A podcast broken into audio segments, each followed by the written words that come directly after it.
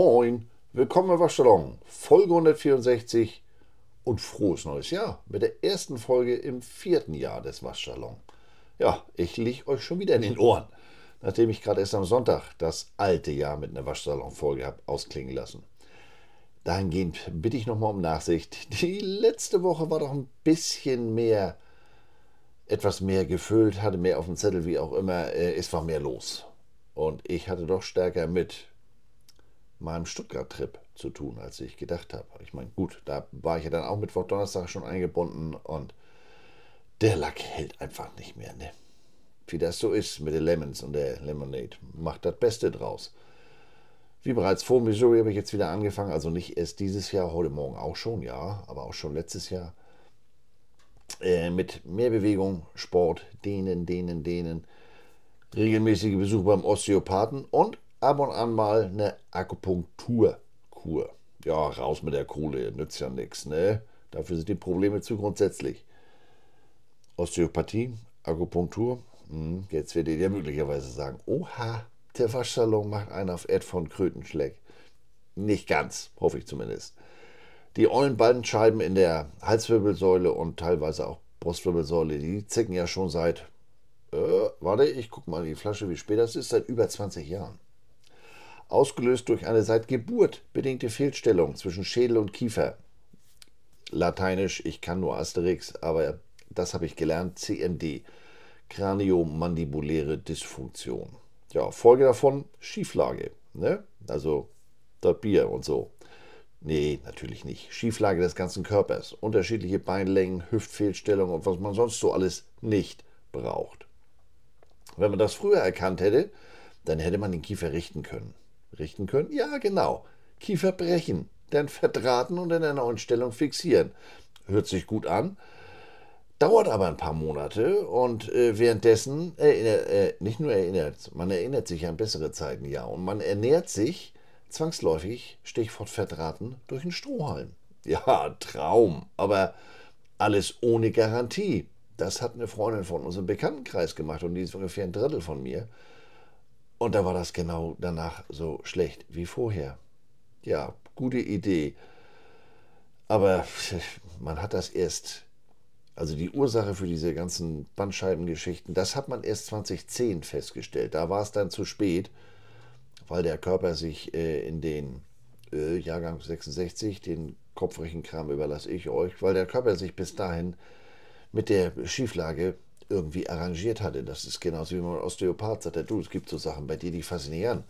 Wenn ich da die Blockade löse, denn was weiß ich, was ich für eine Lawine dann lostrete. So ähnlich 2015. Da gab die Halswirbelsäule mal richtig Vollgas. Die fing richtig an zu winken. Ich konnte mit links nicht mal ein Glas heben. Also egal ob Kaffee, Bier, Wasser, ging gar nichts. Tülü und Tala. Da hatte mein Körper gemeint, mir helfen zu müssen. Ich hatte, wie gesagt, 2001 schon mal einen ganz zauberhaften Bandscheibenvorfall in der Halswirbelsäule. Das ist damals, wie heißt es so schön, traditionell behandelt worden, also nicht operiert. Und da hat der Körper gesagt, Diggi, also da, das geht ja so nicht, ne? da helfe ich dir mal. Und hat angefangen, zusätzliche Knochen aufzubauen. Also da passiert natürlich nicht so viel, aber da waren dann in der Halswirbelsäule Knochenspitzen und die drückten von innen auf die Bandscheibe währenddessen die sich auch schon mal ganz gut vorwölbte. Also ich weiß noch, der Doc hat damals gesagt, ich weiß gar nicht, was sind die großen Probleme bereitet. Scheiß Haufen A oder Scheiß Haufen B, auf Deutsch gesagt. Ja, da war dann ganz schnell äh, Ende der Fahnenstange, OP, raus mit der ollen Bandscheibe, Bandscheibenersatz äh, rein, so, so, so ein Cage, ich nenne das immer Legostein.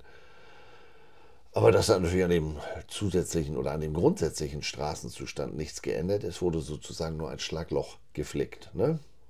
Und diese Flickerei hat ja immer so ihre, ich sag mal, Nebenwirkung. Dieser olle Fremdkörper fördert Arthrose in der Halswirbelsäule. Knick, knack, hört sich an, als wenn du einen Ast durchbrichst, wenn ich den Kopf nach links und rechts bewege. Aber nun mal genug ne, äh, mit den neujährlichen Medizinbulletins. Es ist ja, wie es ist. Der Anfang eines neuen Jahres. Wie call it a Klassiker. Machst du zwei Dinge. Entweder du guckst zurück oder du guckst nach vorne. Oder du machst beides. beides macht man ja eigentlich in dem Waschsalon so gar nicht. Ne? Da muss man ja immer schön nach Farben und Temperaturen trennen und fein säuberlich getrennt waschen. Aber da stellen wir uns heute mal ganz dumm, werfen die Dampfmaschine an und spielen den Klassiker Schnippen die Dip on One. Set hot. Bereits im September 2023 gab es in New York eine offizielle Pressemitteilung.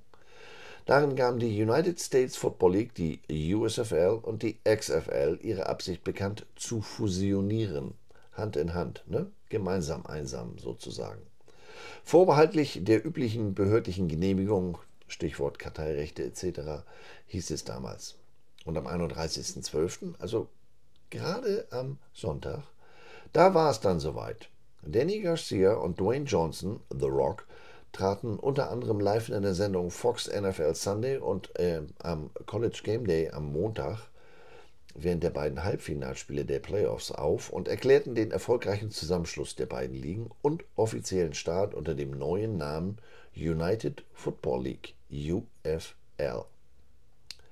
Die Saison 2024 der UFL soll am Samstag, den 30. März, beginnen. Russ Brandon, ehemaliger Präsident und CEO der XFL, wird die UFL als Präsident und CEO leiten. Daryl Johnston, ehemaliger USFL President of Football Operations, wird das Footballgeschäft leiten.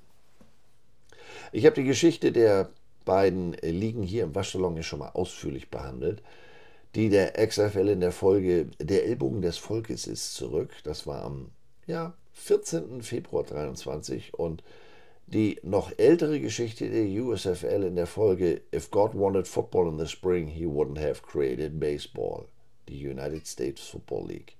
Das war bereits am 2. März 2022. Aber für den berühmten Kontext und weil einige von euch mich bereits im September anlässlich dieser Pressemitteilung dazu gefragt haben, hier nochmal der Schnelldurchlauf.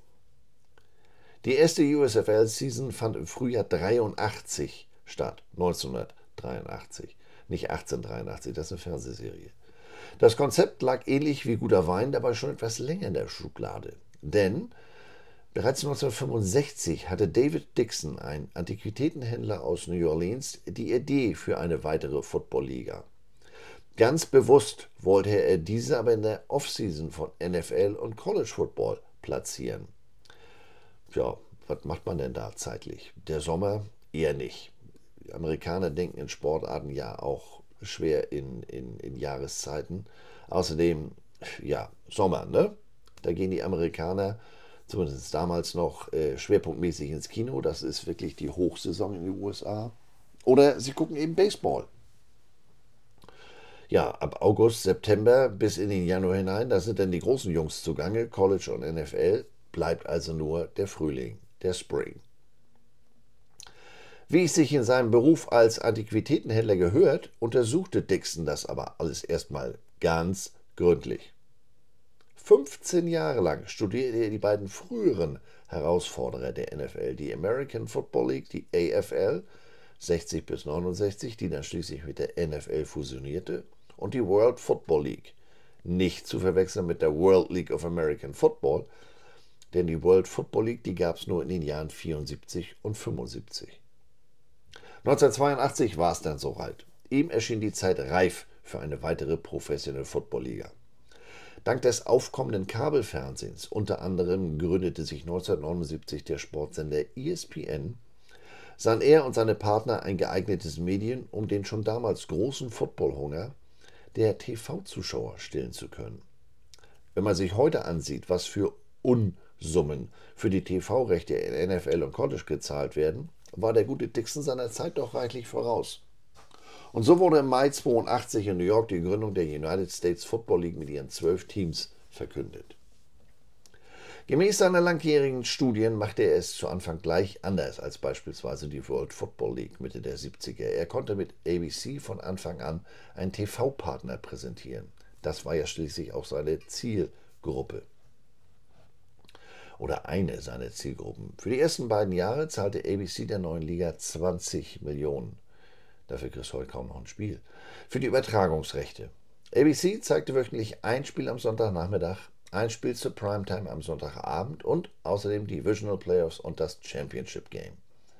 Dafür musste die USFL mindestens drei Spiele am Sonntag ansetzen, damit ABC das gezeigte Spiel dann großspurig als Game of the Week vermarkten konnte. Noch eine Besonderheit, das Spiel wurde jeweils landesweit ausgestrahlt, also in den ganzen USA. Alternativ gab es mindestens zwei regionale Übertragungen. Die aus der NFL bekannte Blackout-Regel gab es in der USFL nicht. Kurzer Reminder für diejenigen, bei denen der Lack noch in Ordnung ist und die nicht wie ich seit dem wundersamen Krippenplatz von Bethlehem den Football verfolgen. Von 1973 bis 2014 hatte die NFL eine sogenannte TV Blackout Rule. Ein Heimspiel konnte demnach nicht auf dem lokalen Markt des TVs im Fernsehen übertragen werden, wenn nicht äh, 72 Stunden vor Kickoff mindestens 85 Prozent der Tickets verkauft waren. Also vereinfacht ausgedrückt, Hütte am Donnerstag nicht zu drei Viertel voll, kein Football im Fernsehen. Der noch recht junge Sportsender ESPN sprang auch auf diesen neuen Footballzug auf, übertrug jede Woche zwei Primetime-Spiele am Samstag und Montag. Dixon hatte nicht nur die Bedeutung des Fernsehens begriffen, er hatte in seinen Studien auch erkannt, wo Fernsehen geguckt wird. Und so ging die USFL absichtlich in die wichtigsten Medienmärkte. Die ersten Teams waren in Städten wie Birmingham, Alabama, ein wahrer Standortklassiker, wie der erfahrene Waschsalonhörer weiß, Tempe, Arizona, Boston, Chicago, Denver, natürlich Los Angeles, Pontiac, Vorort von Detroit, Pontiac Silverdome, East Rutherford, ein Bezirk von New Jersey und nur elf Kilometer entfernt von Midtown Manhattan, Oakland, Philadelphia, Tampa und Washington, D.C. Die USFL verwendete grundsätzlich die Regeln der NFL, kombinierte sie jedoch mit einigen College-Football-Regeln, um so eine gute Mischung als Alleinstellungsmerkmal zu finden. Das beste Beispiel für diese Mischung war die Game Clock, die ähnlich wie im College bei einem First Down stoppte. In der USFL war dies aber nur innerhalb der letzten zwei Minuten einer Halbzeit so, also für wahr ein Alleinstellungsmerkmal. Die USFL war auch die erste professionelle Liga, die die Two-Point Conversion als Alternative zum PAT-Kick einführte oder nutzte. Die NFL führte diese Regel übrigens erst 1994 ein. Und bereits 1985 führte die USFL die Instant Replay ein, bei der der Coach einer Mannschaft mit einem roten Tuch eine Review einer getroffenen Einstellung beantragen konnte. Dies wurde lange Zeit von der NFL als so wörtlich Verwässerung der Regeln belächelt. Also die NFL war der Ansicht, dass das ja ein offenes Zeichen des Misstrauens gegenüber den Schiedsrichtern war. Dass damit gegebenenfalls eine Fehlentscheidung im Sinne des fairen Spielverlaufes korrigiert werden konnte, das gestand die NFL erst deutlich später ein. Sie führte die Regel schließlich 1999 ein. Ja, und ganz aktuell letzte Woche, nicht? Detroit gegen Dallas, das Thema Schiedsrichtervertrauen ist da ja wieder ganz weit vorne im Watercooler Talk. Doch damit natürlich nicht genug. Dixon war auch klar, dass er Namen für seine neue Liga brauchte. Also die Liga selber hatte Namen, aber wer spielt denn da? Hans und Peter und Kurt, das reicht vielleicht nicht. Und auch da gelang ihm ein Coup. Der seinerzeit beste College-Spieler, der Georgia Bulldog Running Back und Heisman-Winner von 1982, Herschel Walker, der ging in die USFL zu den New Jersey Generals. Dazu noch als sogenannter Underclassman, sprich der übersprang seine Senior Season am College. Das hatte es zuvor noch nicht gegeben. Und genauso sensationell war sein Vertrag für damalige Verhältnisse. 4 Millionen Dollar für drei Jahre. Zu jedem Zeitpunkt der bestbezahlte Profi-Footballer. Was nicht ganz so offen kommuniziert wurde, Walker war von sich aus auf die USFL zugekommen, denn es gab das hartnäckige Gerücht von NCAA-Regelverstößen, weshalb auch die NFL erstmal lieber die Finger von ihm ließ. Eine weitere spektakuläre Verpflichtung kam dagegen nicht zustande. Der von der Los Angeles Express mit dem allerersten Pick in der Geschichte der USFL gedraftete, gedraftete Dan Marino, vielleicht schon mal gehört, der guckte zwar ein, zwei Mal beim Training vorbei, unterschrieb aber dann doch bei den Miami Dolphins in der NFL. Äh, Los Angeles Express war auch ganz dicht daran, Running Back Eric Dickerson unter Vertrag zu nehmen. Dazu bot man ihm die gleichen finanziellen Rahmenbedingungen wie die LA Rams an. Aber Dickerson entschied sich schließlich doch für die Rams, auch weil Mitglieder seiner Familie der neuen Liga nicht so ganz trauten. Aber immerhin wurde Lee Majors Teilhaber beim LA Express. Lee Majors, ja, genau. Der Hauptdarsteller aus der TV-Serie Ein Colt für alle Fälle. Vorausschauend war auch weiterhin das unbewusste Motto der damaligen USFL. Auch im zweiten Jahr konnte die USFL der NFL den aktuellen Heisman-Winner vor der Nase wegschnappen. Money Talks. Running Back Mike Rozier von den Nebraska Cornhuskers unterschrieb beim Expansion-Team der Pittsburgh Maulers. Bei den Oklahoma Outlaws spielte Doug Williams auf der Position des Quarterbacks. Ja, Doug Williams, 1987 mit den Washington Redskins als erster schwarzer Quarterback Super Bowl-Gewinner gegen die Denver Broncos. Die Memphis Showboat sicherten sich für fünf Jahre und vier Millionen Dollar die Dienste des Minister of Defense, Mr. Reggie White. Der kam direkt von den Tennessee Volunteers. Von den Miami Hurricanes kam Quarterback Jim Kelly. Der ging lieber zu den Houston Gamblers als zu den Buffalo Bills. Kelly hatte vor der Draft mit seinem Agenten eine ähm, Liste veröffentlicht. Auf der Liste standen die Minnesota Vikings, Green Bay Packers und Buffalo Bills. Aufgrund des kalten Wetters wollte er dort nicht spielen. Ja, es gibt nichts, was nicht gibt. Kelly sollte der League MVP der Saison 1984 werden. Er warf 44 Touchdowns und 5219 Passing Yards. Wir reden von 1984, also da war das ja noch nicht Throw First. Ne? und eine Marke, die ihm während seiner insgesamt 13-jährigen Karriere auch in der NFL nicht wieder gelingen sollte. In einem Spiel stellte er den Rekord von 300 Passing Yards und 100 Rushing Yards auf.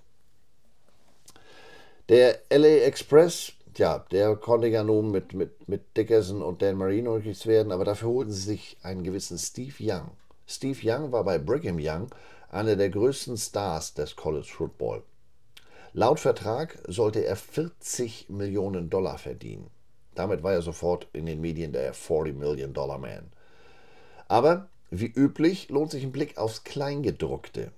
Young erhielt 4 Millionen Dollar bei Vertragsunterzeichnung.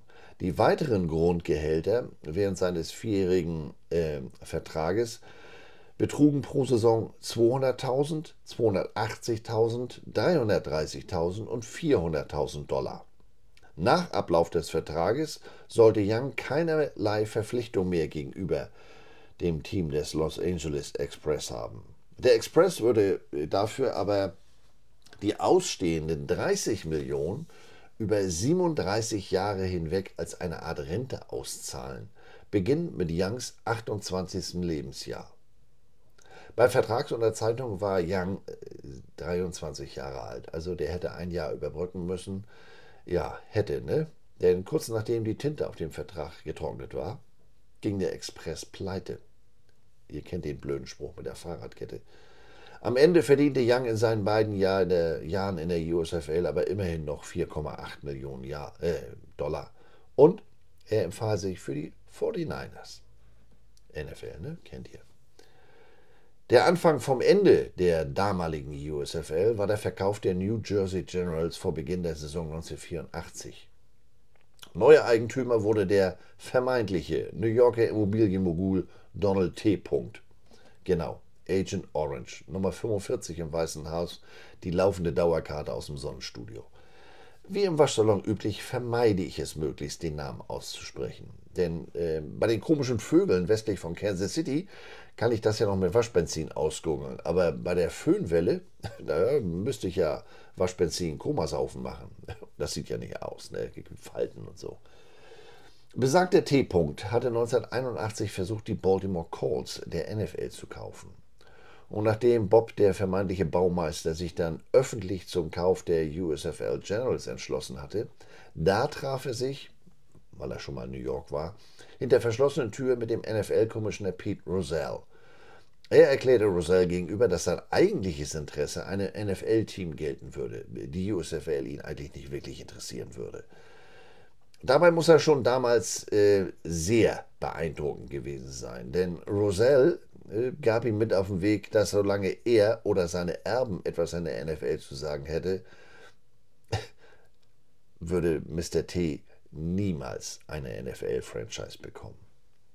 Aber wie wir wissen, der laufende Hohlkörper hat das ja nicht so mit Niederlagen. Ne? Fortan galt sein Augenmerk, es der NFL zu zeigen. Bei jeder Gelegenheit. Nein, bei jedem Erfolg. Er hatte damals schon eine gewisse Art und Weise. Ließ er sich dort für Fotos und Fernsehbilder, Fernsehbilder blicken. Aber glaubt man nicht, dass der irgendwo zu finden war, wenn das Team verloren hat. Ne? Und es sollte nicht lange dauern, äh, bis dieser äh, Hohlkörper es mit dem zweiten Profi, zweitbesten Profi-Football nach der NFL nicht mehr, ja, das reichte ihm nicht mehr. Damit war er nicht mehr zufrieden. Wie wir aus der Geschichte wissen, ist die etwas andere Orangenhaut ja auch nicht besonders geduldig. Ich will alles, und zwar jetzt. Zu Beginn der Saison 1985 holten seine Generals deshalb erstmal den dritten aktuellen Heisman-Winner in Folge in die USFL. Quarterback Doug Flutie vom Boston College. Der hatte eine Körpergröße von 1,78 und kam deshalb zunächst in der FL nicht so richtig an. Ja, wunderbar. Das ist ja genau das. Ich weiß alles besser. Deshalb holte er Flutie äh, in die USFL zu den Generals, verpasste ihm einen Vertrag über sechs Jahre und 8,2 Millionen Dollar, davon drei Jahre garantiert. Passte ja genau in sein Schema. Ne? Derweil wollte sich die von Trödel Dixon erhoffte ganz große Begeisterung für den Springball der USFL nicht so richtig einstellen. Die junge Liga verlor zusehends an Popularität. Die TV-Sender fuhren ihren Einsatz zurück und auch einen Stadionbesuch musstest du jetzt nicht lange im Voraus planen, wenn du ein Ticket haben wolltest. Das gab natürlich Agent Orange Rückenwind, der in jedes Mikro, das auch nur in sein Postleitzahlengebiet äh, kam, reinquatschte. Das vielleicht merkwürdigste Zitat und äh, damit auch der Folge der, der Name der damaligen Folge in diesem Zusammenhang war, If God wanted football in the spring, he wouldn't have created baseball. Übersetzt heißt das so viel, wenn Gott Football im Frühling gewollt hätte, hätte er nicht den Baseball geschaffen. Natürlich, mein Fehler. Trotz dieser so gar nicht vorhandenen Bescheidenheit hat Orange County ja leider die Gabe, die Leute mit seinem Geseier einlullen zu können. Und so beschloss die USFL mehrheitlich, die Saison 1985 noch wie geplant im Frühling zu spielen, die Saison 86 aber im Herbst auszutragen, also in direkter Konkurrenz zur NFL. Aber damit noch nicht genug. Mandarino überzeugte die USFL-Teambesitzer außerdem davon, die NFL zu verklagen. Seine, ich lasse die Adjektive mal weg, seine Begründung war, dass man mit Football im Frühling nicht finanziell gewinnbringend arbeiten konnte. Das, das schafft nichts. Ein Taucher, der nichts taucht, taucht nichts. Und deshalb müsste man in den klassischen Herbst ausweichen. Aber da würde die NFL mit ihren geradezu monopolistischen Praktiken keinen Platz für einen Wettbewerber erlauben. Interessante Idee der Wettbewerb ist zu stark, deswegen verklage ich ihn, weil er zu stark ist. Ja. Und da die drei großen äh, TV-Networks die NFL mit entsprechenden Verträgen bedacht hatten, ja, auch da ist ja dann gar kein Platz mehr äh, im Programmschema für eine weitere Liga. Ja, äh, wie immer von sich überzeugt und wollte ein Zeichen setzen, ähm, die USFL wollte ein Zeichen setzen, Entschuldigung. Ähm, Streitwert in der Klageschrift 1,69 Milliarden Dollar. Der persönliche Plan der ollen Clementine war es, eine Fusion zu erzwingen und so doch noch für schmales Geld in den elitären Kreis der NFL-Team-Owner aufgenommen zu werden und damit endlich in der ersten Liga zu spielen. Es gab zwischenzeitlich zwar Angebote, einzelne Teams wie beispielsweise die Philadelphia Stars in die NFL zu integrieren, aber eben nicht die gesamte Liga und eben nicht für Mr. T. Die Föhnwelle mit den Kinderhänden äh, war auch wie üblich siegessicher. erklärte während der 42 Protesttage jedem, der es hören wollte und vor allem auch jedem, der es nicht hören wollte, dass die NFL gar keine Chance in dem Prozess hätte. Also Kasperle war somit das Gesicht der Klage der USFL vs. NFL. Tja, das sollte sich rächen. Und zwar ganz schnell. Denn bemerkenswerterweise wurde das Verfahren vor einer Jury ausgetragen. Diese Jury konnte sich den Argumenten der USFL hinsichtlich der Monopolstellung zwar nicht ganz verschließen und entschied der, zugunsten der USFL. ja! Der alte Orangenpeel äh, schrie schon Katsching. Tja, warte mal ab. Es gab ein Kommunikationsproblem. Die zugebilligte Schadenssumme laut Jury betrug 1 Dollar. Die Jury war der Meinung, dass der Vorsitzende Richter im Zweifel die Summe noch entsprechend anpassen könnte. nee, berührt ist geführt. Ihr sagt, was Phase ist. Das oblag ausschließlich der Jury. Die weiteren, mitunter wirklich unglaublichen Details rund um diesen Prozess gibt es, wie gesagt, in der früheren Waschsalon-Folge. Angesichts von ca. 6 Millionen Prozesskosten waren die Probleme der USFL jetzt noch größer. Äh, die Taschen hatten, da war noch weniger in der Tasche. Da half es dann auch nicht, dass die Schadenssumme von 1 Dollar auf 3 Dollar erhöht wurde. Im Gerichtssaal behauptete man zwar noch, dass man wie vorgesehen im Herbst 86 mit acht verbleibenden Teams spielen würde, aber daraus wurde nichts. Fehlte schlicht an Geld. Und nach dem Urteil war es noch, deut äh, noch deutlich unwahrscheinlicher als zuvor, dass man sich gegen die NFL heraus äh, durchsetzen könnte. Tja, und so warf die USFL schließlich das Handtuch. Ihre ca. 400 Spieler wurden entlassen. Das Produkt USFL, ja, das hatte durchaus Qualität und hatte auch eine Chance und war nicht irgendeine fixe Idee, aber letztlich siegten die Ungeduld, die fehlende Vision und die Geldgier die Geltungsgier über die Vernunft und die Geduld, ausgelöst durch die Geltungssucht eines einzelnen Owners. Ja gut, nicht ganz. Der hat die anderen bequatscht, war ja Mehrheitsbeschluss. Übrigens in einem Interview von 2009 sollte Captain Kent Nienchen sagen, äh, dass man eine ganz tolle Zeit gehabt hätte und einen großartigen Erfolg mit der Klage gegen die NFL erzielt hätte. Na Mensch, also Karottenkarl hat ja wohl ein Portal in ein Paralleluniversum gefunden, oder wovon spricht der? Am 3.6.2021 wurde die Rückkehr der USFL für den April 22 verkündet. Diesmal war der TV-Sender Fox Miteigentümer.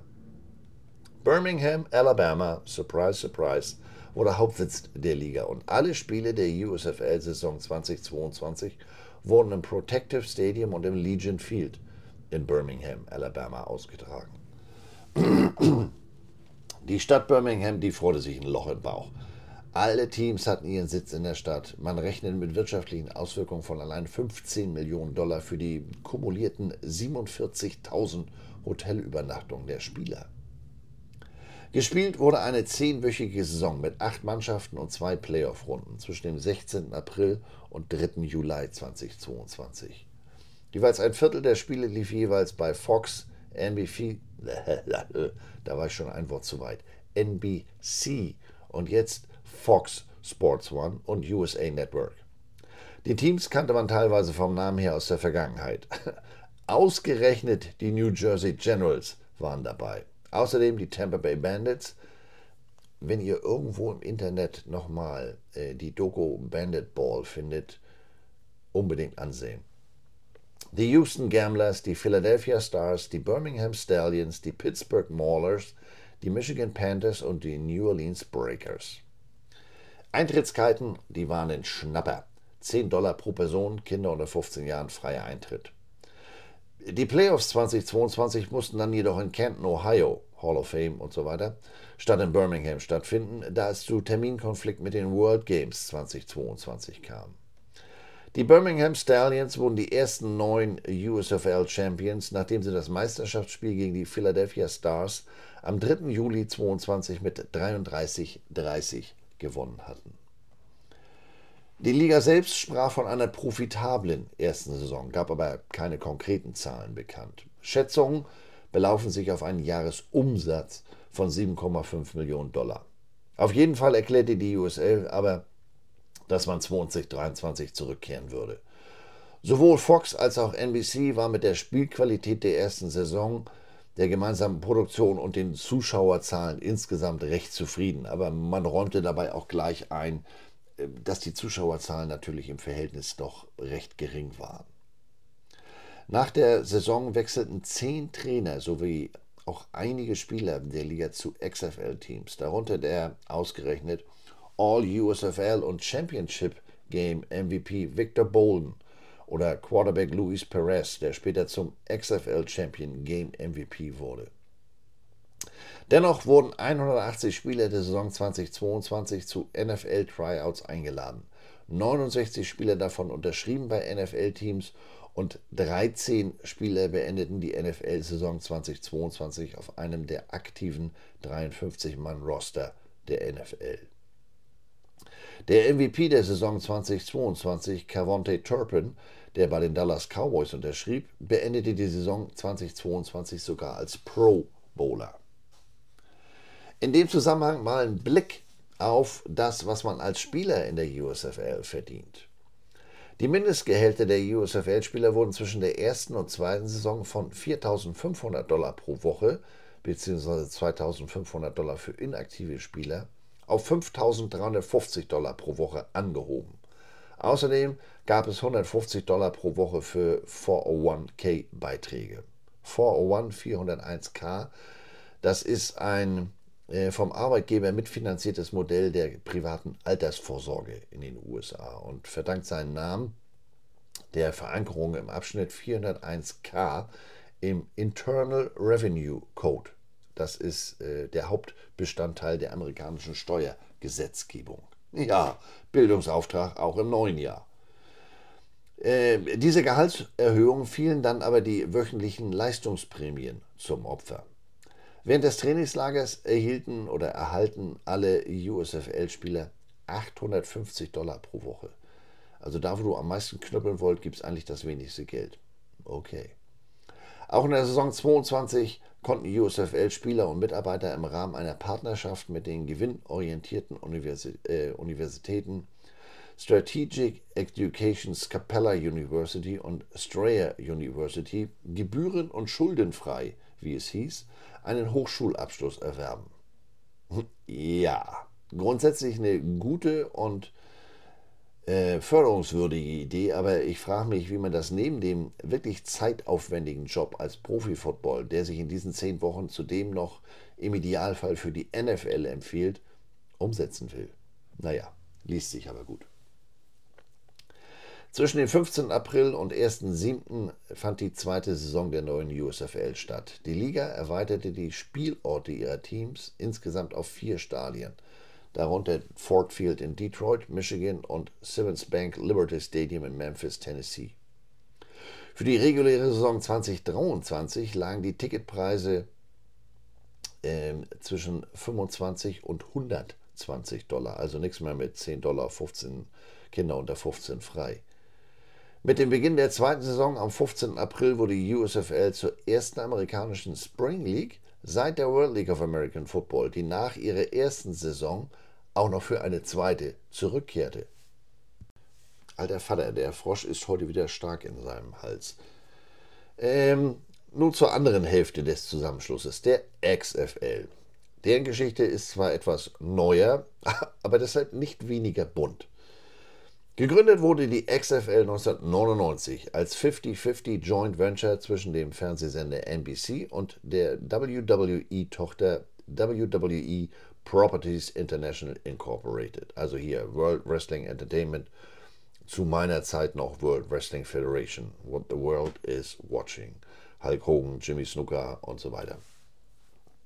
Anders als das von der NFL und anderen großen Profiligen in den USA verwendete Franchise-Modell oder des Hybridmodells, bei dem Investoren in der Liga die operative Kontrolle über Teams erhalten, wie zum Beispiel bei Major League Soccer, ähm, besaß und betrieb die XFL alle ihre Teams einheitlich als ein Unternehmer, ohne einzelne Eigentümer.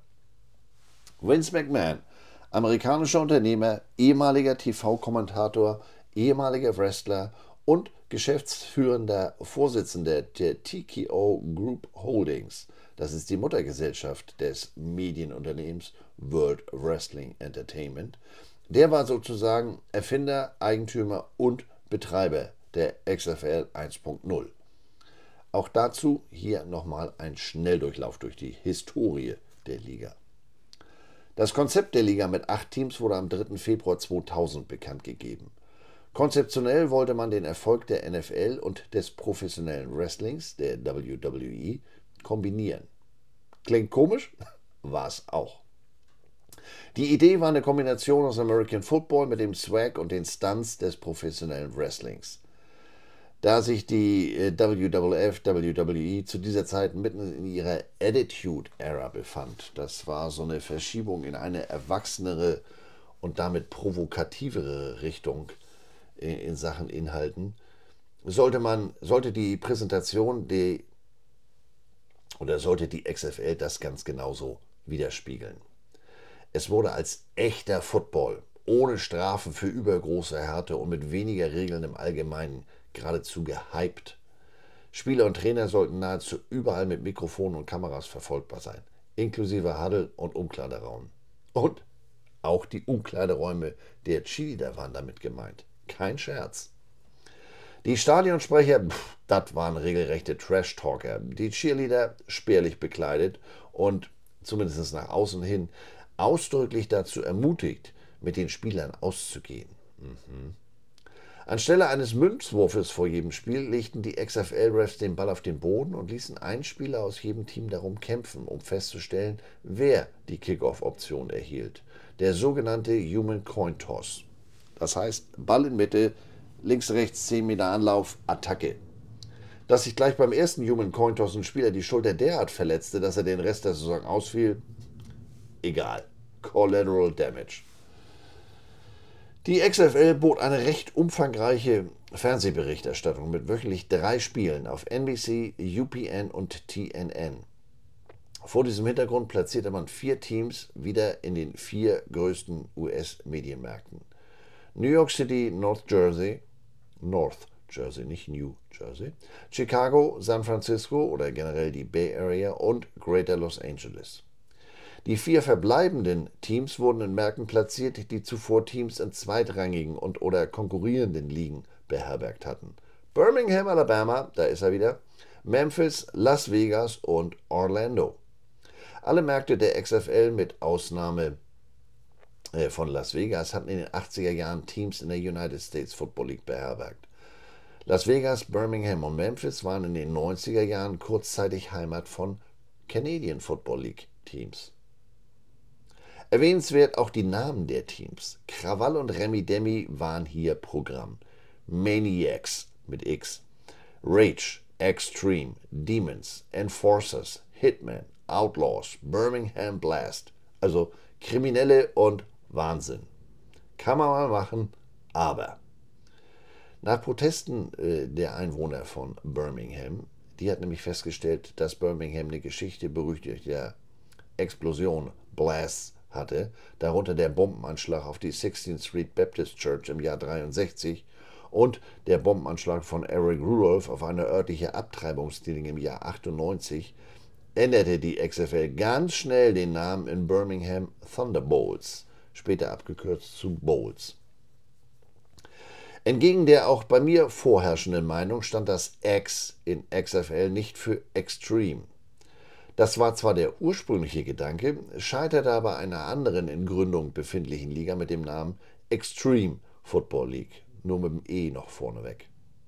Deshalb, neuer Marketing-Spin, das X sollte nicht wirklich für irgendwas stehen. Das war mehr so der X-Faktor, der X-Faktor. McVan äh, wurde aber auch nicht müde, bei jeder sich bietenden Gelegenheit auf den Unterschied zur NFL hinzuweisen. Das wäre ja die No Fun League. Die XFL, das wäre die Extra Fun League. Ja, unglaublich kreativ und zugleich verwirrende Strategie bei einer Produkteinführung, würde ich jetzt mal behaupten. Aber gut, meine Zeiten in der Werbung sind ja auch schon etwas länger her und Marketing kann ja sowieso jeder. Das Eröffnungsspiel der XFL fand am 3. Februar 2001, Jahr, 2001 statt. Ein Jahr nach Bekanntgabe der Liga und weniger als eine Woche vor dem Super Bowl 35 der NFL. Das erste Spiel fand zwischen den New York, New Jersey Hitmen und den Las Vegas Outlaws, bei denen übrigens ein gewisser Werner Hippler spielte und äh, ein gewisser Mike Kurowski, Assistant Equipment, nein, nicht Assistant, er war da der Equipment Manager, also mein Missouri Mike. Also zwischen den beiden Teams fand das erste Spiel im Sam Boyd Stadium in Whitney, Nevada statt. Wer kennt es nicht? Whitney, Nevada. Ist wahrscheinlich die Schwester von Whitney in Houston. Oh, Alter. Füße hoch Niveau kommt. Natürlich, wie der Zufall es will, habe ich von beiden noch Ballcaps, also von beiden Teams, nicht von Whitney in Nevada und von Whitney in Houston. Von Whitney Houston habe ich eine Funko Pop Figur und zwar die Funko Pop Figur oder die Funko Pop Figur ist so gestaltet, ähm, wie sie beim Super Bowl 25 anlässlich äh, ihres Auftrittes zum Singen der Nationalhymne angezogen war. Wolltet ihr schon immer wissen, weiß ich. Ähm, ähm, ähm, genau. Saison. Die Saison dauerte zehn Wochen. Es gab keine Bye Weeks. Die beiden besten Teams jeder Division qualifizierten sich für die Playoffs. Da man in der Regular, Regular Season Chris Cross gegeneinander spielte, wollte man vermeiden, dass die Teams in einer Saison dreimal gegeneinander spielten. Deshalb richtete die Liga die Halbfinalrunde der Playoffs so ein, dass die Teams aus entgegengesetzten Divisionen aufeinander trafen. Los Angeles und San Francisco qualifizierten sich für das erste Endspiel der XFL. Wir erinnern uns nochmal an das Konzept mit mehr Härte, WWE-Style Hits und Tackles und vor allem weniger Regeln. Ich sag mal so, don't try this at home galt auch für den Football. Denn Verletzung war ein ganz großes Problem in der gesamten Liga. Nur drei der acht Starting Quarterbacks vom Eröffnungstag standen am Ende der Saison noch in der Startelf. Birmingham und Las Vegas, die waren am Ende sogar äh, bei ihrem, beide bei ihrem vierten Quarterback angelangt. Angelangt, so rum mit G wie Gustav, Gusse die Gans. Ein weiteres Problem dieses Kombi-Konzepts war der Gründer Vince McMahon selbst. Ihr müsst jetzt ganz tapfer sein, die WWE-Matches, äh, hier SummerSlam und wie sie alle heißen, die sind gescriptet. Die laufen nach einem detaillierten Plan ab. Mhm. Deshalb äh, spekulierten viele Journalisten mehr oder weniger scherzhaft, ob die Spiele der Liga nach einem ähnlich detaillierten Drehbuch verliefen wie die Wrestling-Matches. Es half auch nicht, dass man in Vegas auf XFL-Spiele wetten konnte. Zu dem Zeitpunkt, das ist äh, heutzutage schwer vorstellbar, hatten Sportwetten in den USA noch alles andere als einen guten Ruf. Und wie sah es mit dem Zuschauerinteresse aus? Tja, wie so oft, wenn was neu ist, das XFL-Eröffnungsspiel wurde von geschätzten 14 Millionen Zuschauern auf NBC verfolgt. Während der Sendung wechselte NBC dann aber zum Spiel zwischen den Orlando Rage und Chicago Enforcers, das enger war als der 19 zu 0 Blowout in Las Vegas. Die Spiele der Eröffnungswoche lieferten mit einem Nielsen-Wert von 9,5 tatsächlich doppelt so hohe Einschaltquoten, wie NBC den Werbetreibenden zuvor versprochen hatte. Und man hatte mehr als der Pro Bowl in dem Jahr. Gut, das überrascht mich jetzt nicht. Wer guckt sich denn den Pro Bowl an? Also schubsen auf eins. Die Zuschauerzahlen gingen in den Wochen 2 oder ging bereits in Woche 2 auf 4,6 zurück, was aber immer noch ein akzeptabler Wert für NBC war. Am 21. April 2001 endete die erste Saison, als die Los Angeles Extreme die San Francisco Demons 38-6 im XFL Championship Game besiegten. Apropos, nicht mal beim Namen für das Endspiel war man sich in der Kommunikation einig. Ursprünglich sollte es The Big Game at the End of the Season heißen, das große Spiel am Ende der Saison. Spitzenidee, habt ihr nicht noch vielleicht was Längeres gefunden? Äh, und dann setzte man auf The Million Dollar Game, nach dem Geldbetrag, der dem Gewinnerteam zuerkannt werden sollte. Hört sich auch großartig an und erinnert auch nur ein ganz klein bisschen an Theodore Marvin Ted DiBiase, den Million Dollar Man der WWE. Und ähm, wenn man genauer hinsah, dann kamen auch so Fragen hinsichtlich der Währung der genannten Millionen auf. Jeder einzelne Spieler des Siegerteams erhielt unterm Strich weniger als ein Spieler des ähm, von mir eben schon erwähnten Schubsens im Pro Bowl unterlegenen Team. In Zahlen ausgedrückt, der XFL-Champion-Spieler bekam 25.000 Dollar. Jeder Spieler des im Pro Bowl unterlegenen Teams bekam 42.000 Dollar. Jeder Sieger des Pro Bowl-Teams 84.000 Dollar. Na Mensch, dafür lohnt es sich doch, die Knochen hinzuhalten. Die Ticketeinnahmen blieben mit 10% unter dem vor Beginn der Saison kommunizierten Ziel immerhin respektabel. Aber die im Verlauf der Saison immer niedrigeren Fernseheinschaltquoten bedeuteten letztlich das Ende der XFL nach nur einer Saison. Angesichts der starken Konkurrenz durch das NCAA Final Four Turnier, College Basketball, erhielt die NBC-Sendung des Spiels Chicago, New York, New Jersey am 31. März eine Nielsen-Wertung von 1,5. Das war zu diesem Zeitpunkt die niedrigste Quote aller Zeiten für eine Erstausstrahlung von Sportfernsehsendungen eines großen Networks zur Hauptsendezeit. Der 50-prozentige Gründungspartner NBC zog seine ursprüngliche Zusage, die XFL 2, 2 Nein. Seine Zusage, die XFL-Spiele zwei Jahre lang zu übertragen, zurück. So rum. Nach dem Erwerb der Rechte an den äh, Übertragungsrechten für der Rechte für die Übertragungsrechte. Ich sollte vielleicht mal ein Bier trinken, aber dafür ist noch zu früh. Nach dem Erwerb der Übertragungsrechte der Olympischen Winterspiele 2002 durch NBC hatte man an dem XFL-Sendeplatz schlichtweg was Besseres zu bieten. Da kam dann auch mehr Werbekunden. Das kommt dem deutschen TV-Zuschauer bekannt vor. Bauer sucht Frau statt Football. Vince McMahon kündigte zunächst an, ah, alles Chico, XFL geht weiter. Man hat ja immer noch UPN und TNN als TV-Partner. UPN forderte aber, dass die WWF SmackDown-Sendungen von zwei auf anderthalb Stunden gekürzt werden würden. Nee, das geht hier nun gar nicht. Also da ging es ja jetzt hier an seine, seine, seine Kernkompetenz.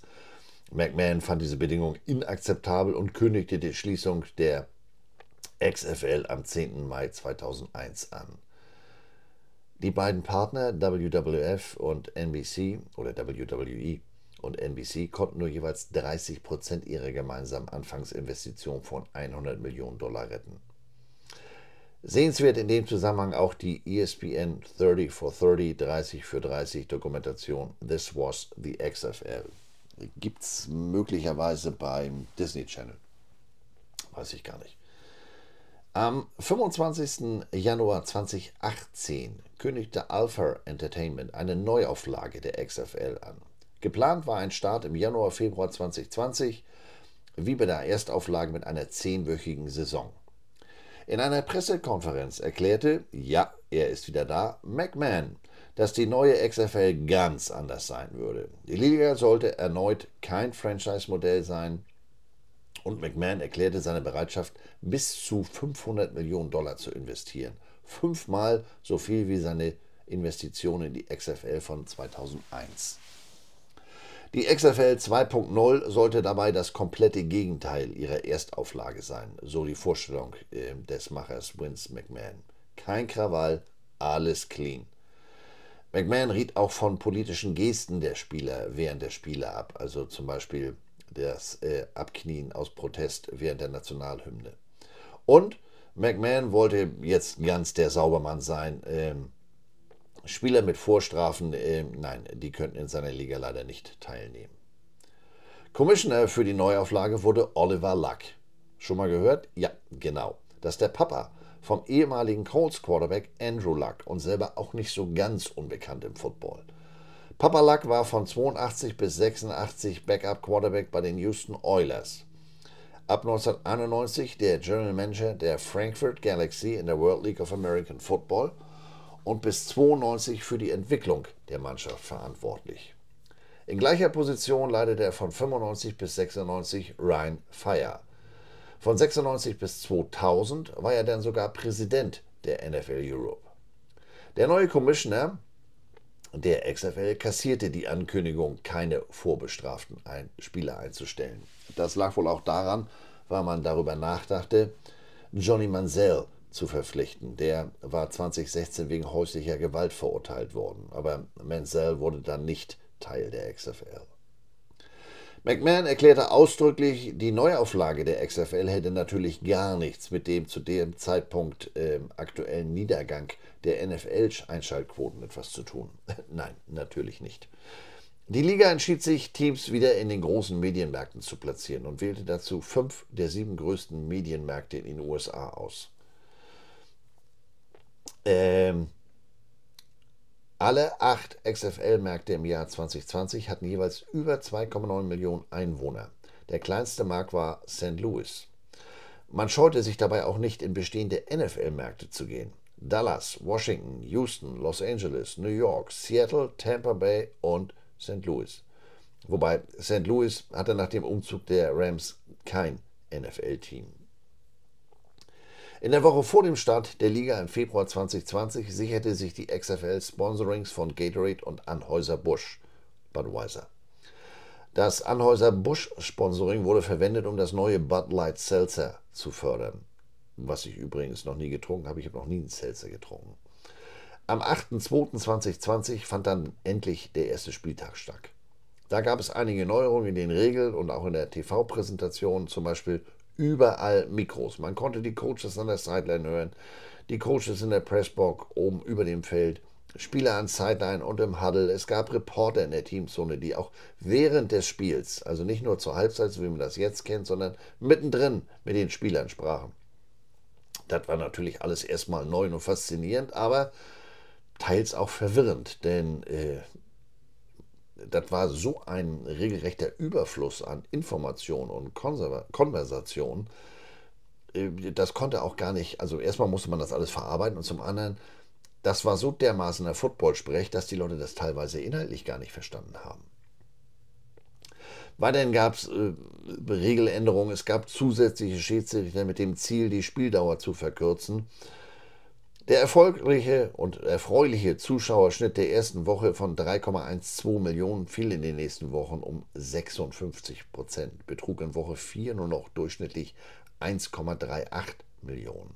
Insgesamt hatten ABC und ESPN in den Wochen 1 bis 4 einen Schnitt von 2,084 Millionen Zuschauern pro Spiel. Bei Fox waren es 2,019 Millionen Zuschauer pro Spiel. In den Stadien betrug der Zuschauerschnitt 18.614, aber das stellte sich von Ort zu Ort sehr unterschiedlich dar. Zum Beispiel in St. Louis, die war nach dem Abgang der Rams geradezu hungrig auf Football. Da gab es einen Zuschauerschnitt von 28.541. In Seattle waren es auch immerhin noch 25.616. Aber in den großen Metropolen, das sah nicht so gut aus. New York 14.875 und LA gar nur 13.124. Ja, und dann, dann kam Covid. Nach dem fünften Spieltag am 7. und 8. März 2020 musste die Liga ihren Betrieb einstellen. Trotz der im Vergleich zu den großen Profiligen überschaubaren Kosten hatte die noch junge Liga nach nur einer halben Saison nicht genug Reserven, um die Pandemie finanziell verdauen zu können. Bereits im August 2020 kauften dann Dwayne The Rock Johnson und seine Ex-Frau Dani Garcia zusammen mit Redbird Capital die XFL für 15 Millionen Dollar. The Rock Johnson, der hatte 1996 mit Hilfe seines Vaters, selbst viele Jahre lang Profi-Wrestler, eine Karriere als professioneller Wrestler bei, genau, w WW, hätte ich fast gesagt, nein, bei Vince McMahon, WWF, WWE Gründer und Eigentümer gestartet. Und Rock the Rock sollte sich dort schnell einen Namen machen. Er verließ die WWE dann äh, 2004, kehrte 2011 aber zurück in den Ring, wenn auch nur in der Teilzeitrolle und bis 2013. 2019 trat er dann offiziell vom Wrestling zurück. Neben seinen Claims If you smell what the Rock is cooking oder Know your role and shut your mouth, gar nicht so verkehrt, was er da so sagt, Schnauze halten, wenn man keine Ahnung hat, wurde er im Ring vor allem durch seinen Signature Move bekannt, The People's Ellbogen. Nee, entschuldige, das war jetzt Englisch. The People's Elbow, der Ellbogen des Volkes. Aber wie kommt er denn zum Football? Vor der Karriere zwischen den Ringseilen spielte Johnson von 1990 bis 1994 Defensive Tackle im College bei den Miami Hurricanes. Er war Teil der National Championship Mannschaft von 1991. Aber er kam nie so wirklich über die Backup-Rolle hinaus und fiel dann auch ähm, dem letzten NFL-Cut zum Roster. Alter, was erzähle ich denn hier? Dem letzten NFL-Roster-Cut zum Opfer, Eckart. Daraus machte er dann aber ähm, viele Jahre später, nämlich jetzt für die XFL, eine Marketingstrategie. Diese 54, der erste Spieler, der draußen ist. Ein NFL-Roster besteht aus 53 Spielern. Der 54. ist der erste Mann raus. First Man out. Also du bist gut, aber eigentlich nicht gut genug. Bei all seinen Auftritten rund um die XFL hat er genau diese Geschichte immer wieder erzählt. Und das ist auch so eine Art ich sag mal, Claim oder Ziel der XFL. Leute, hier, wir helfen euch, dass ihr eben nicht der 54. seid. Hier habt ihr nochmal eine Chance. Ganz nebenbei konnte The Rock dann noch eine recht erfolgreiche Filmkarriere starten. Das fing an 2001 mit äh, The Return of the Mummy. Nicht meine Mutter kehrt zurück, sondern die Mumie kehrt zurück. Es folgten unter anderem Auftritte in der Fast and Furious Filmreihe, und auch eigene Fernsehserien wie beispielsweise Ballers. Die ist aus Football-Sicht äh, ganz interessant, denn dort spielt Johnson in dieser Mischung aus Sport, Comedy und Drama die Hauptrolle des Spencer Stressmore, NFL-Spieler im Ruhestand, der seine neue Karriere als Finanzmanager anderer NFL-Spieler meistern muss, also Agent. 2012 war Johnson an der Gründung der Entertainment-Produktionsfirma Seven Bucks Productions beteiligt. 2016 und 2019 führte das Time Magazine Johnson als einen der einflussreichsten Menschen der Welt. 2019 war er der höchst bezahlte Schauspieler weltweit mit Jahreseinnahmen von 89,4 Millionen Dollar. Seine Partnerinhaberin und Ex-Ehefrau Dani Garcia ist die erste Frau, der eine professionelle Sportliga gehört oder zumindest Anteile daran.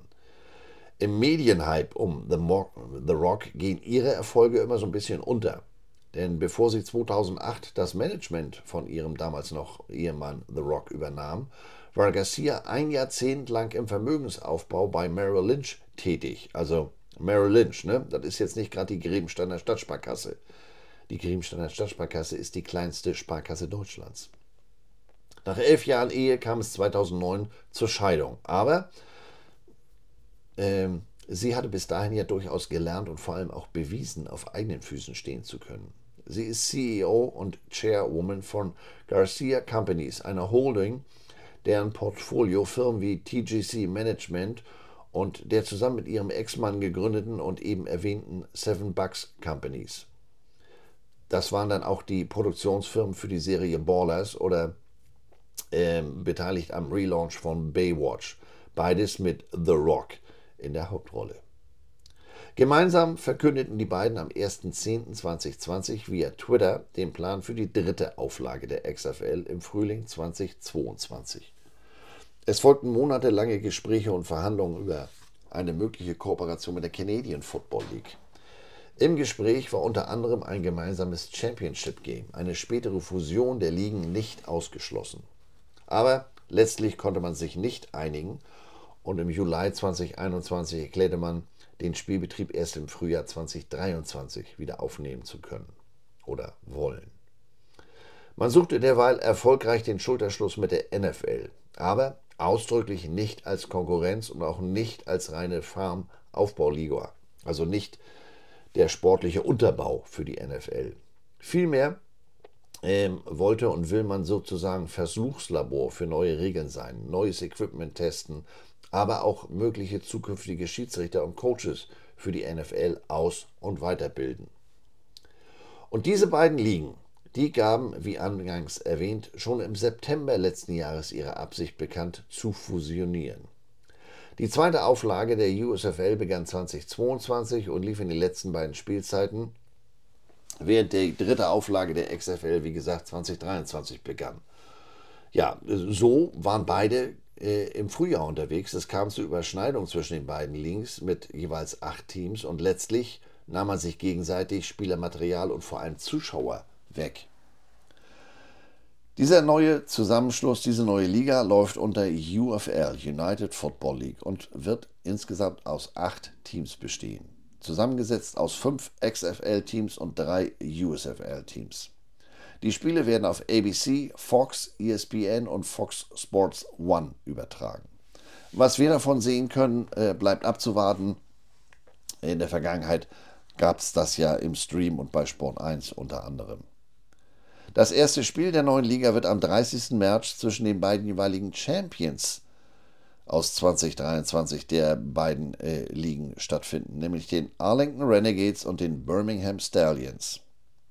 Es wird zwei Conferences geben, einmal die XFL Conference mit den vier Teams Arlington Renegades, DC Defenders, San Antonio Brahmas und St. Louis Battlehawks. In der USFL Conference starten die Birmingham Stallions, Houston Roughnecks, Memphis Showboat und Michigan Panthers. Die Houston Roughnecks, wird der aufmerksame Zuhörer jetzt sagen, die waren doch vorher in der XFL. Ja, aber die nehmen sozusagen den Platz der Houston Gamblers der USFL ein und spielen deshalb in der USFL Conference. Muss man nicht verstehen, ne? Nee, geht mir genauso. Die meisten Teams werden äh, von denselben Coaches wie in der vergangenen Saison geleitet. Bob Stoops in Arlington, Reggie Barlow in DC, Wade Phillips in San Antonio, Anthony Beck wieder in St. Louis, Skip Holtz, der Sohn von Lou Holtz, Notre Dame unter anderem, äh, in Birmingham, Curtis Johnson in Houston, John DiFilippo in Memphis. John DiFilippo. War da nicht irgendwas mit Rocky? Und vergesst es. Und Mike Nolan in Michigan. Zu den Regeln noch keine genauen Angaben. Obwohl da ganz äh, explizit nachgefragt wurde, hat sich äh, The Rock da am 31.12. nicht näher ähm, geäußert. Die Frage ist natürlich berechtigt, denn sowohl USFL als auch XFL, die waren ja mit äh, innovativen Regeländerungen, wie zum Beispiel kein Kick bei Extrapunkten, äh, Fourth Down Conversions anstelle von Onside Kick und dem einzigartigen Kickoff, wie wir ihn inzwischen auch aus der ELF kennen, ähm, dabei. Und die USFL verwendete einen Chip im Ball, der es den Offiziellen ermöglichte, äh, die genaue Lage des Balles erkennen zu können. Meinetwegen, wenn da 22 Spieler drauf liegen. Johnson wurde, wie gesagt, auf Fox zu den Regeln befragt, nannte aber bisher keine Einzelheiten. Und eine Quelle sagte, ähm, die UFL werde dem Hub Modell, also dem zentralen Standortmodell der XFL folgen. Demnach werden die Teams in Arlington, Texas beheimatet sein, aber zu den sozusagen Heimspielen, ihrem Namen nach Heimspielen, in die jeweilige Stadt fliegen. Und ähm, der Vorverkauf hat da in den letzten Monaten bereits begonnen. Das kann ich mir nicht so ganz erklären, aber äh, so die Pressemitteilung. Jetzt ist natürlich die große Frage, wird das funktionieren? Ich habe ja die Probleme der beiden einzelnen Ligen geschildert. Berichten von Forbes zufolge hat die XFL im vergangenen Jahr Millionen verloren. NBC-Manager John Miller sagte dem Sports Business Journal im Jahr 2022, dass die USFL, ich sagte es, in ihrer ersten Saison profitabel gewesen seien, aber Einzelheiten wurden nicht genannt. Es war jedenfalls offensichtlich, dass zwei konkurrierende Spring Leagues nicht überleben konnten. Und so hat man sich zusammengeschlossen. Die NFL-TV-Quoten, ich erwähnte es in einer früheren Folge, die befinden sich zurzeit mit einem Zuschauerschnitt von 17,5 Millionen auf einem Allzeithoch. Aber auch wenn die UFL zeitlich nicht in direkter Konkurrenz zur NFL antritt, lässt sich der Erfolg jetzt nicht so einfach projizieren. Wir erleben das ja hierzulande selbst seit Jahren. Zu den NFL-Spielen in München oder Frankfurt, ja, da wollen Millionen hin, aber GFL oder, oder ELF, die profitieren davon nicht unmittelbar oder auch nicht nur in annäherndem Umfang. Dennoch ähm, war das ja in der Vergangenheit in den USA oft unterhaltsames Fernsehen. Und in einigen Städten wie Washington DC und St. Louis hat das sogar richtig gut funktioniert. Beide erlebten im letzten Jahr in der XFL geradezu riesige Zuschauermengen und ein rauschendes Umfeld, also insbesondere St. Louis. Ähm, aber die sind generell sehr sportverrückt. Die haben dieses, nein, letztes Jahr ja auch ein Major League Soccer Team gekriegt ähm, und da ist Party. Also das ist eine sportbegeisterte Stadt. Der Frühjahrsfootball, der ist auch gut für die Spieler. Auch wenn jetzt die Fusion bedeutet, dass es nur noch halb so viele Möglichkeiten wie früher gibt, sich in dieser Spring League zu beweisen. In beiden Ligen, ich erwähnte es, erhielten zahlreiche Spieler Einladungen zum NFL-Camps und viele von ihnen wurden letztlich sogar in den Kader aufgenommen. Der Quarterback der Atlanta Falcons, Taylor Heineke, der spielte 2020 in der XFL, bevor er in die NFL zurückkehrte und da dann seinen ersten Fulltime-Job fand. Das gleiche gilt für den oder für einen Quarterback. Aktuell kann man ja gar nicht sagen, ähm, weil das ist ja ähm, Onkel Flacco. Aber PJ Walker äh, oder AJ McMarron, die, äh, der spielte vorher da. AJ McCarron der verbrachte das Frühjahr bei den St. Louis Battlehawks, bevor er zu den Cincinnati Bengals zurückkehrte. Und für den hiesigen Football kann das auch positive Auswirkungen haben. Ich habe mich zu dem Thema Spieler mal, Importspieler mal mit Dave Christensen unterhalten können. Christensen war Assistant Coach in Toledo, Missouri, daher kennen wir beiden uns, Utah, Texas AM, Arizona State und Head Coach bei Wyoming. Seit letztem Jahr ist er Head Coach der Wroclaw Panthers in der ELF und er sagte mir, dass die Spieler, die für die XFL, die USFL in Frage kommen, äh, die haben Europa gar nicht auf dem Schirm. Man muss ja da auch den Cold Hard Facts ins Auge sehen. Wer hier drüben landet, für den ist der ganz große Footballtraum, die große Footballkarriere in der Regel vorbei. Wenn nun aber weniger Spieler in die UFL gehen können, könnte sich das qualitativ auf das auf hiesige Importspieler auswirken? Könnte. Man weiß es natürlich nicht. Also, mal sehen, was uns in diesem Jahr, was uns 2024 außerhalb von NFL und College an Football geboten wird. Und das war's dann auch schon wieder für heute. Ähm, geht nächste Woche natürlich weiter, keine Angst. In diesem Sinne, wenn euer Telefon nicht klingelt, bin ich es. Fertig.